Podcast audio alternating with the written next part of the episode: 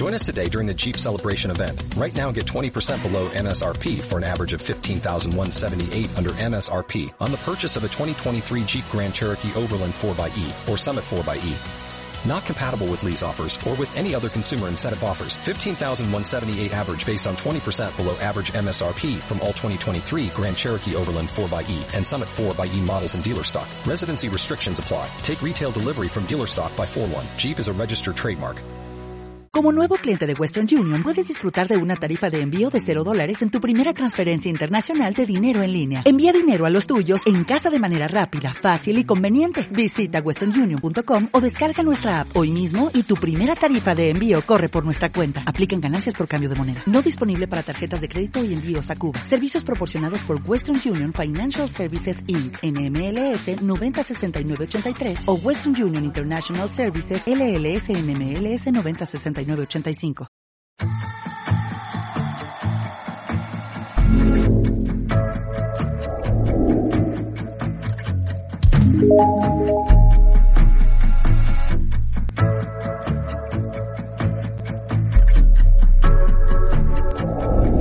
Disrumpiendo nutricionalmente hacia una mejor salud.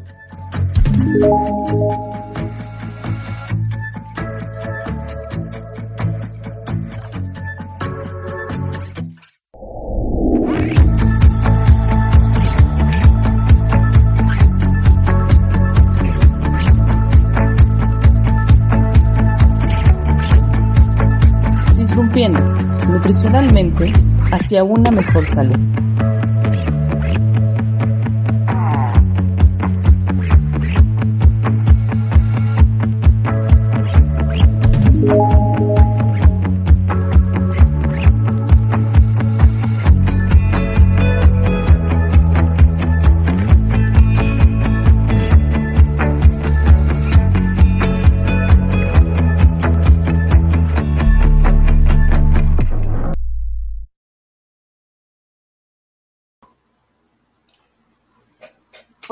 Hola, ¿qué tal? Muy buenas noches a todos. Bienvenidos al segundo episodio de la sexta temporada de la NutriCharla, el podcast de la Sociedad Internacional de Nutriólogos en México. Y el día de hoy estamos aquí el nutriólogo Ledesma y eh, la nutrióloga Esther Morales, servidora, bueno, para hablar de un tema muy interesante y justamente les cuento que el nutriólogo Ledesma, el instituto Ledesma, pues tiene una amplia expertise en este tema que vamos a tratar el día de hoy, que es digitalización del consultorio de nutrición un tema que creo eh, cada vez se vuelve más relevante de aprender, que a lo mejor muchos no tenemos conocimiento hasta el momento de qué conlleva y qué implica digitalizar el consultorio. No es únicamente decir voy a empezar a dar consulta en línea sin tener bases que, que fundamenten justo esta parte. Entonces el día de hoy vamos a hablar de eso y vamos a también a, a tocar temas de actualidad. Vamos a hablar sobre todo de lo que, como les comentaba, lo que implica hacer la consulta en línea y que estamos a la vanguardia con, con respecto a otros, otros colegas. Bueno, licenciado, qué gusto que esté aquí. Gracias, sí. no el gusto es mío también que por acá ya andemos otra vez en, activos con el podcast y a los que nos están escuchando, nos están viendo, nos gustaría mucho que nos compartieras, eh, bueno, a alguien, de, de los que conocen pudiera servir esta información que es digitalización en tu consultorio de nutrición. ¿Realmente ya lo tienes? O sea, es que ya pasamos una, la prueba de fuego que fue la pandemia y que ahí quien profesional de la salud no se digitalizó, eh, pues bueno, tiene la tendencia a eh, disminuir el número de pacientes. Ahorita muchos eh, búsquedas se encuentran en las plataformas eh, ya es muy difícil, al menos que eh, ya vas por recomendación, pero es más difícil ya ir a acudir a un lugar presencialmente para eh, una consulta. ya ahorita preguntan primero, este, buscan, hacen búsqueda, tanto en redes sociales como en páginas de, búsqueda como Google y hay otras plataformas de búsqueda que, por ejemplo, eh, Joe, hay otro que se llama... Mm, en Facebook también, ¿no? Directamente y demás.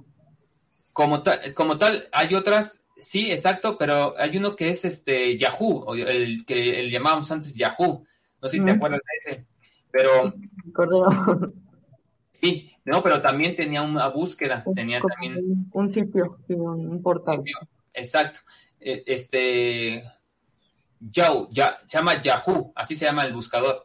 Muy, hay muchos este, todavía de Estados Unidos que buscan en esa, en esa página.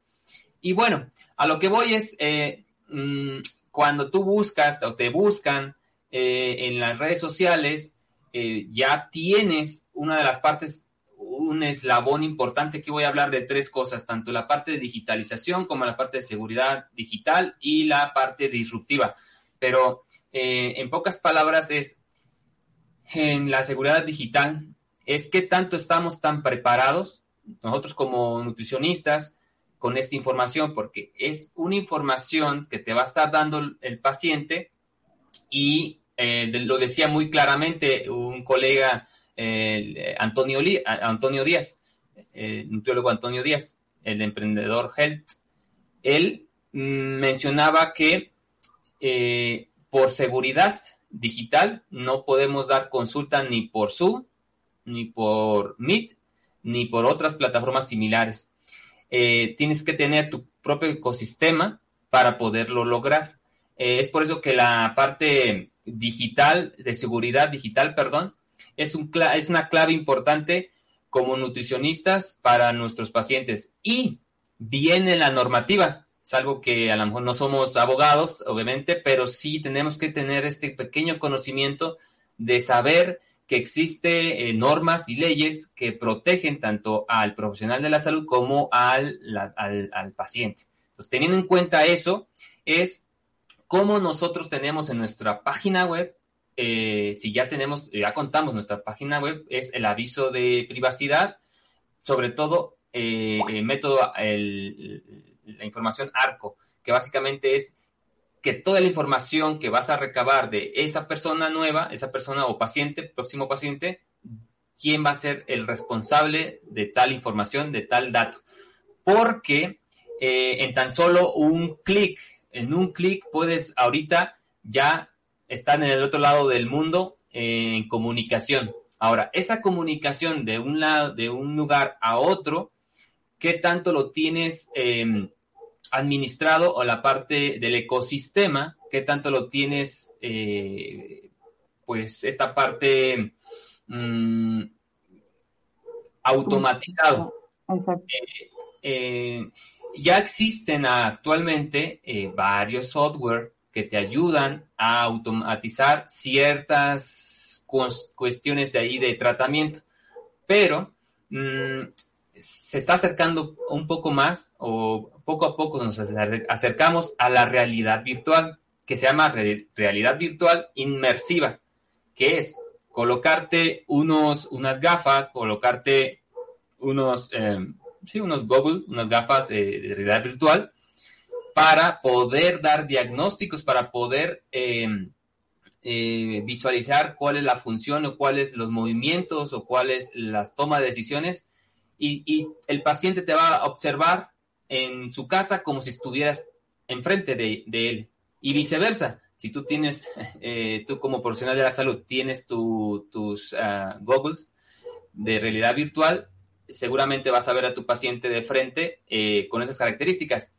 Claro, entonces nos acercamos al tema de, por ejemplo, em, mm, la temperatura, la sudoración, eh, el tema de, sensibilidad, fuerza y demás, pero poco a poco em, eh, hay, por ejemplo, telas inteligentes, telas eh, de la, no sé si ah, ahora que estuve por ahí, tuve la oportunidad de estar en Tal, en LAN, hay telas bio, bio, em,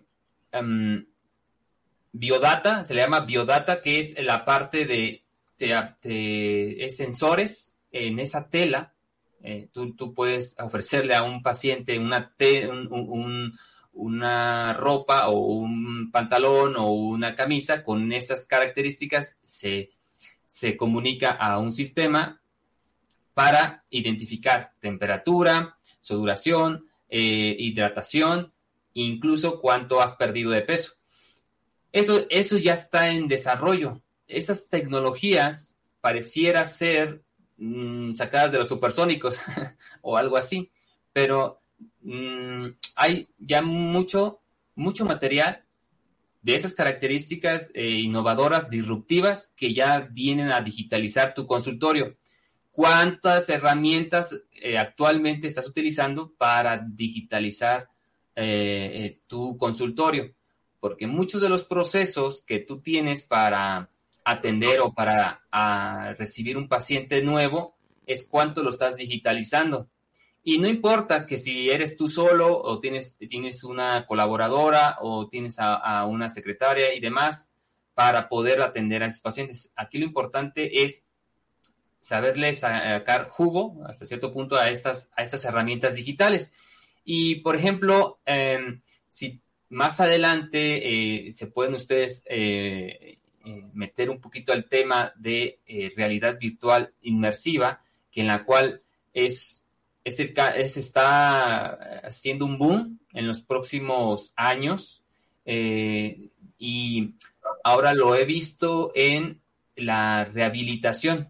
Eh, utilizan ya en España, en, parte de Europa, ya los tratamientos ya son con realidad virtual eh, inmersiva, que viene siendo a que el paciente esté en una zona, en un imaginándose un lugar o visualizando un lugar para hacer movimientos que en la vida real, aunque le expliques, aunque se lo imagine, eh, sería difícil. Pero ya con un juego o con unas características puede aprender movimientos muy padres con la realidad virtual inmersiva. Igual para el paciente eh, que quiere aprender a tomar buenas decisiones, ahorita eh, pues hay bastantes opciones de software que tú puedes, por ejemplo, eh, pedirle al paciente qué opciones del mercado, por ejemplo, él puede estar en un supermercado y, real, y en la realidad virtual él puede estar recorriendo ese, ese mercado y ir escogiendo el alimento que va a comprar, sobre todo toda la semana. Algo que yo lo hago con mis pacientes, pero lo, hago yendo al, al mercado con él o al supermercado o con ella para poder eh, tener buenas tomas de decisiones, que aprenda a qué comer, cuánto comer, qué comer, dónde, dónde comprar, cuánto comprar y sobre todo hacer eficiente ese gasto. Entonces, si tú lo puedes hacer eh, en, digamos, en la comunidad de tu consultorio, em, atendiendo a un paciente que vive el extremo del país o en otro país, eh, se puede lograr con la realidad virtual. ¿Por qué no hacerlo? Eh, ¿Por qué no empezar con esas características? Esa es una de las que vienen muy fuerte y quien dé el primer paso, quien dé los primeros pasos, pues va a estar actualizado en esos temas. No solamente hay que estar actualizados en los temas de eh, atención al paciente con tratamientos más efectivos, sino también hay que estar actualizados en la parte digital. Definitivamente eh, hay que digitalizarse, hay que tener nuestras propias plataformas, eh, apostarle a lo digital, porque el no hacerlo definitivamente a futuro nos va a repercutir en tal vez por qué a mi colega sí le va bien, por qué a él tiene pacientes ah, o veo pocos pacientes presenciales, pero por qué le va bien. Quizá eh, la pregunta después va a ser es que el 80% de sus pacientes son, son eh, en línea, son en línea. Y, eh, eso fue también lo que nos dejó la pandemia. Sí, David mencionaba algo bien interesante con la parte de los expedientes. Este, cómo es que, bueno, resulta bien, resulta indispensable tener en orden todos esos documentos, tanto en la parte presencial y en línea. Muchas veces eh, creo que es algo que se deja a segundo plano la parte de expedientes y cuidarlo. Entonces, eh, el hecho de tener como un protocolo que establezca justo esto, eh, pues es algo que hasta nos otorga a nosotros mayor seguridad a la hora de ejercer. En esa parte, ¿alguna recomendación sobre todo con, con el uso, por ejemplo, ya que Zoom y otras plataformas como Google Meet a lo mejor no es lo más indicado de momento digitalizarnos a través de esas plataformas, porque al final también resultan eh, temporales en el sentido de que si no contratamos un plan propio de, la, de la aplicación, pues bueno, vamos a estar con ese detalle de cortar en cierto tiempo la, la transmisión, ¿no? De ahí otra situación que nos comentabas que lo ideal pues es la parte de tener una plataforma personal o del profesional en sí para poder tratar. Sin embargo, mm, para esa transición, para llegar a todo ese proceso, a lo mejor se requiere un poquito el, practicar, el experimentar cómo es que funciona toda esta situación. ¿Hay alguna recomendación justo para ir iniciando? Sí, uh, desafortunadamente, primero empiezo con las malas noticias. en México, en nuestra normativa, eh, si más no recuerdo, la 04, 004, de los eh, expedientes clínicos, eh, debes de tenerlos sí o sí físicos en tu consultorio. Si tienes, independientemente si tienes un, consulta en línea, eso es por ley, por norma, pero tengo fe, tenemos fe de algunos colegas que se actualicen los próximos años, los próximos meses, esperemos, esta norma, porque viene fuerte la parte de tener eh, el metaverso. Viene muy fuerte el tema de eh, consulta en el metaverso. So que tú ya puedes eh, contratar cierto espacio. en este caso, Facebook tiene esta, esta, esta área donde tú puedes digitalizar tu consultorio y estar ahí. Y tener esta seguridad que hablábamos en un principio, seguridad digital, sobre todo para el paciente y para tu y también para tus datos personales, mm, estén bien eh, protegidos. Eso es lo que se está trabajando. Bueno, ya trabajaron unos países, eh, España es uno de los pioneros y que va muy fuerte, pero estamos hace 10 años, ellos empezaron a hacer eso. Desafortunadamente en México, vuelvo a repetir, estamos desactualizados en eso, eh, no estamos avanzando mucho en la parte de seguridad digital en salud, principalmente, y estamos atrasados unos 10 años.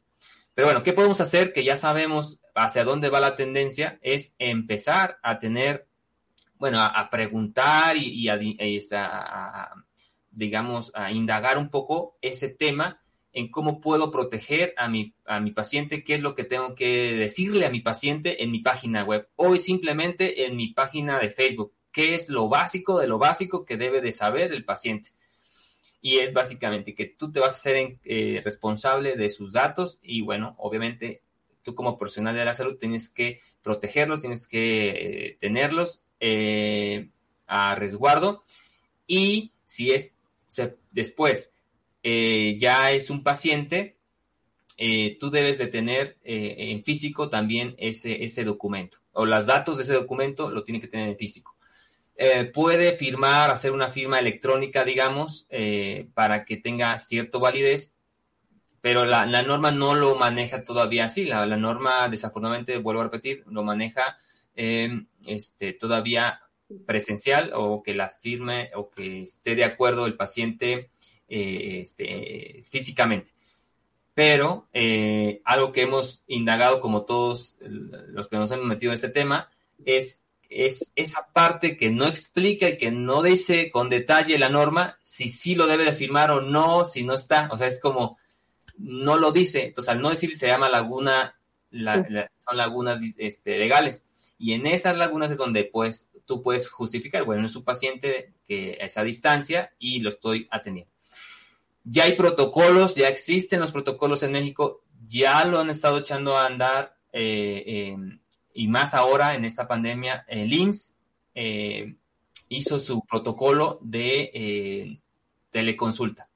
Entonces tenías tu paciente, un diagnóstico de un paciente con diabetes, hipertensión o demás, y no necesitaba ir a, la consulta físicamente, le daban una cita digital en línea y o en llamada y o eh, en, texto, incluso en WhatsApp.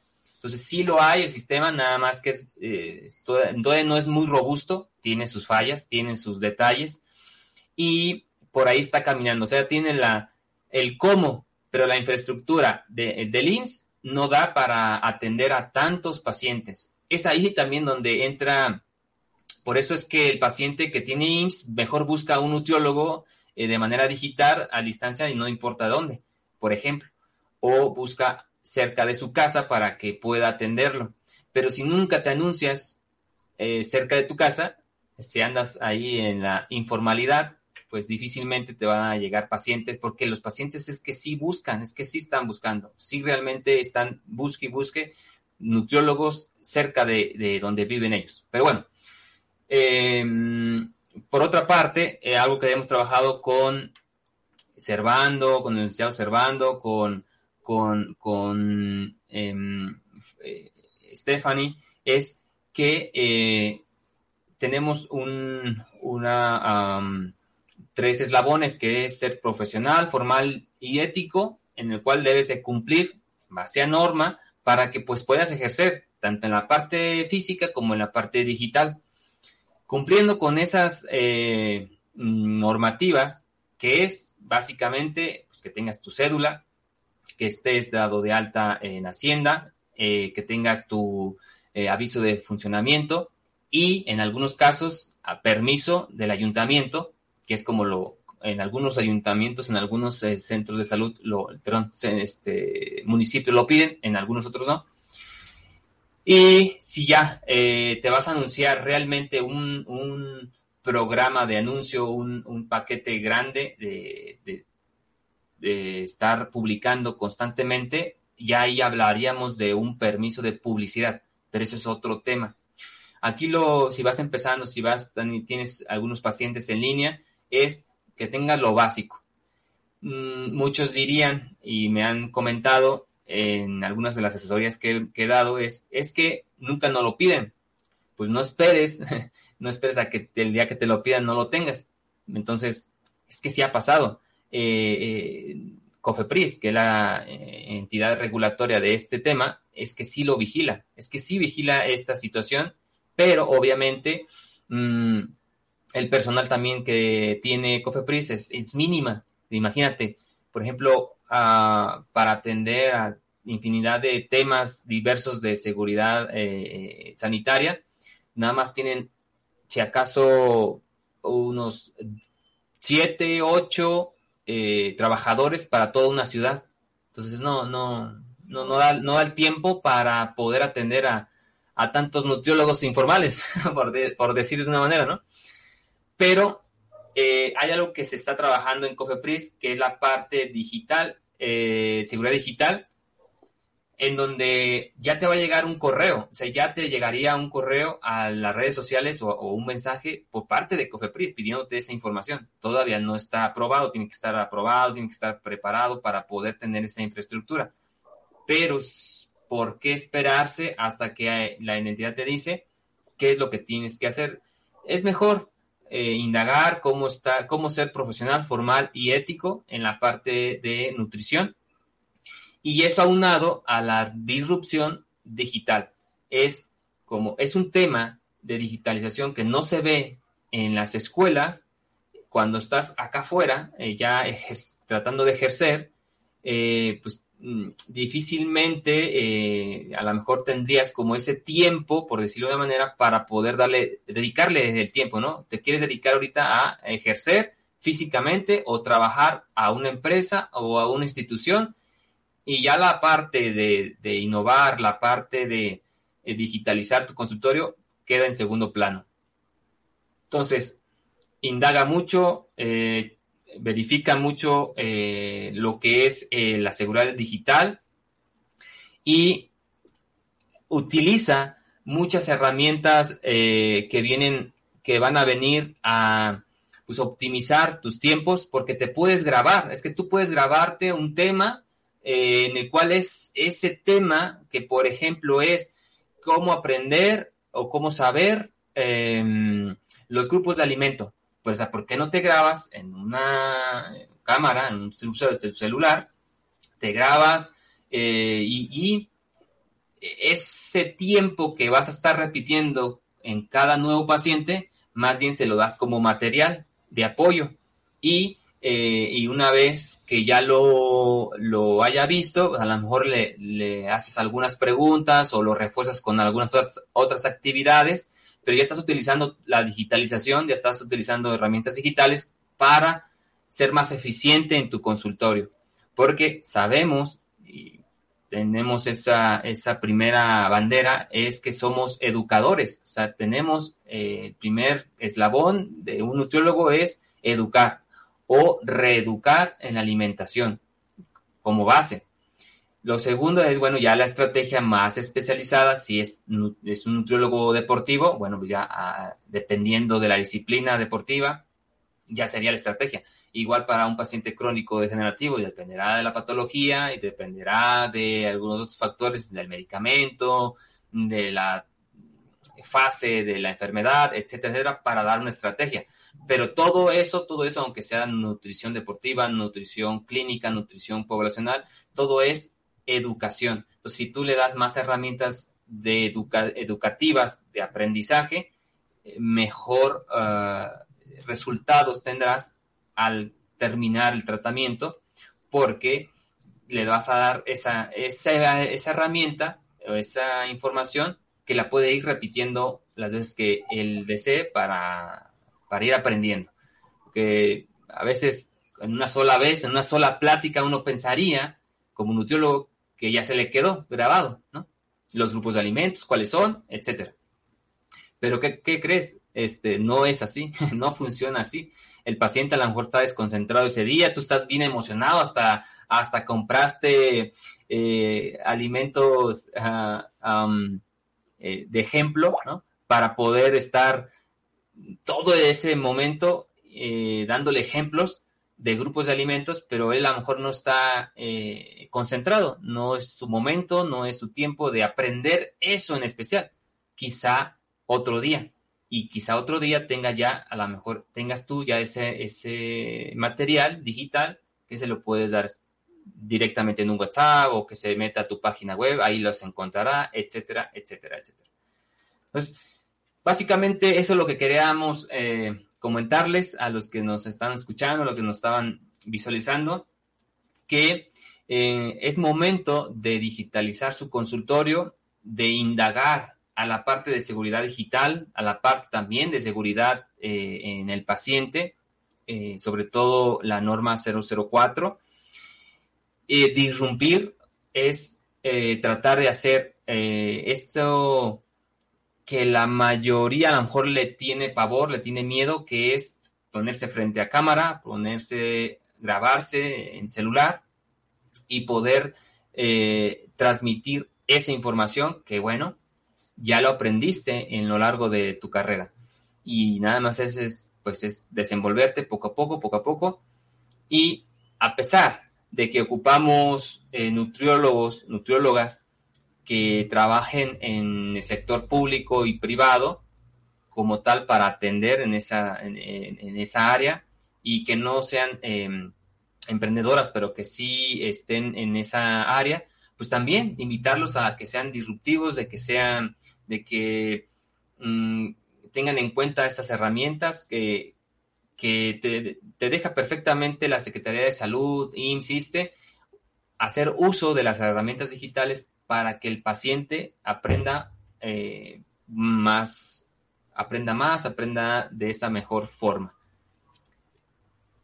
Sí, sí, es aprovechar todos los recursos que tenemos y qué mejor que la parte digital, es un recurso enorme que podemos explotar y que podemos descubrir cada día, sobre todo es perder el miedo, justamente porque al principio sí resulta algo complicado el hecho de también pues aventarse a dar consulta en línea, a hacer cambios que a lo mejor vienen de mucho tiempo atrás, de estructura clásica de la consulta presencial, y hacer un giro a veces resulta, resulta perdón, un poquito difícil, pero pues es justo eso, tratar de involucrarnos cada vez más y aprender de este tema.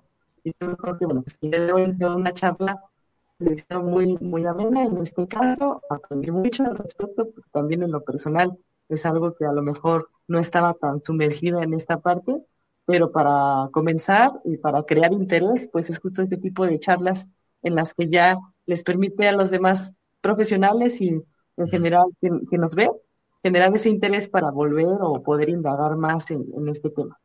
Y bueno, pues qué gusto, licenciado. Entonces, nos despedimos de momento, si no hay nada más que agregar. Sí, nada más es, es, invitarles a que nos puedan compartir y esperarlos la próxima semana con otro podcast de la Sociedad Internacional de Nutriólogos en México. Hasta luego, buenas noches. Bye.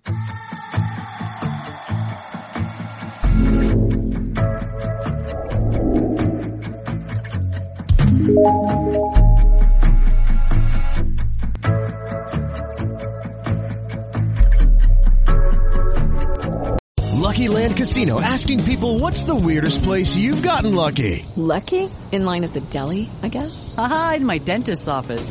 More than once, actually. Do I have to say? Yes, you do. In the car before my kids' PTA meeting. Really? Yes. Excuse me, what's the weirdest place you've gotten lucky? I never win and tell. Well, there you have it. You can get lucky anywhere playing at LuckyLandSlots.com. Play for free right now. Are you feeling lucky? No purchase necessary. Void where prohibited by law. 18 plus. Terms and conditions apply. See website for details.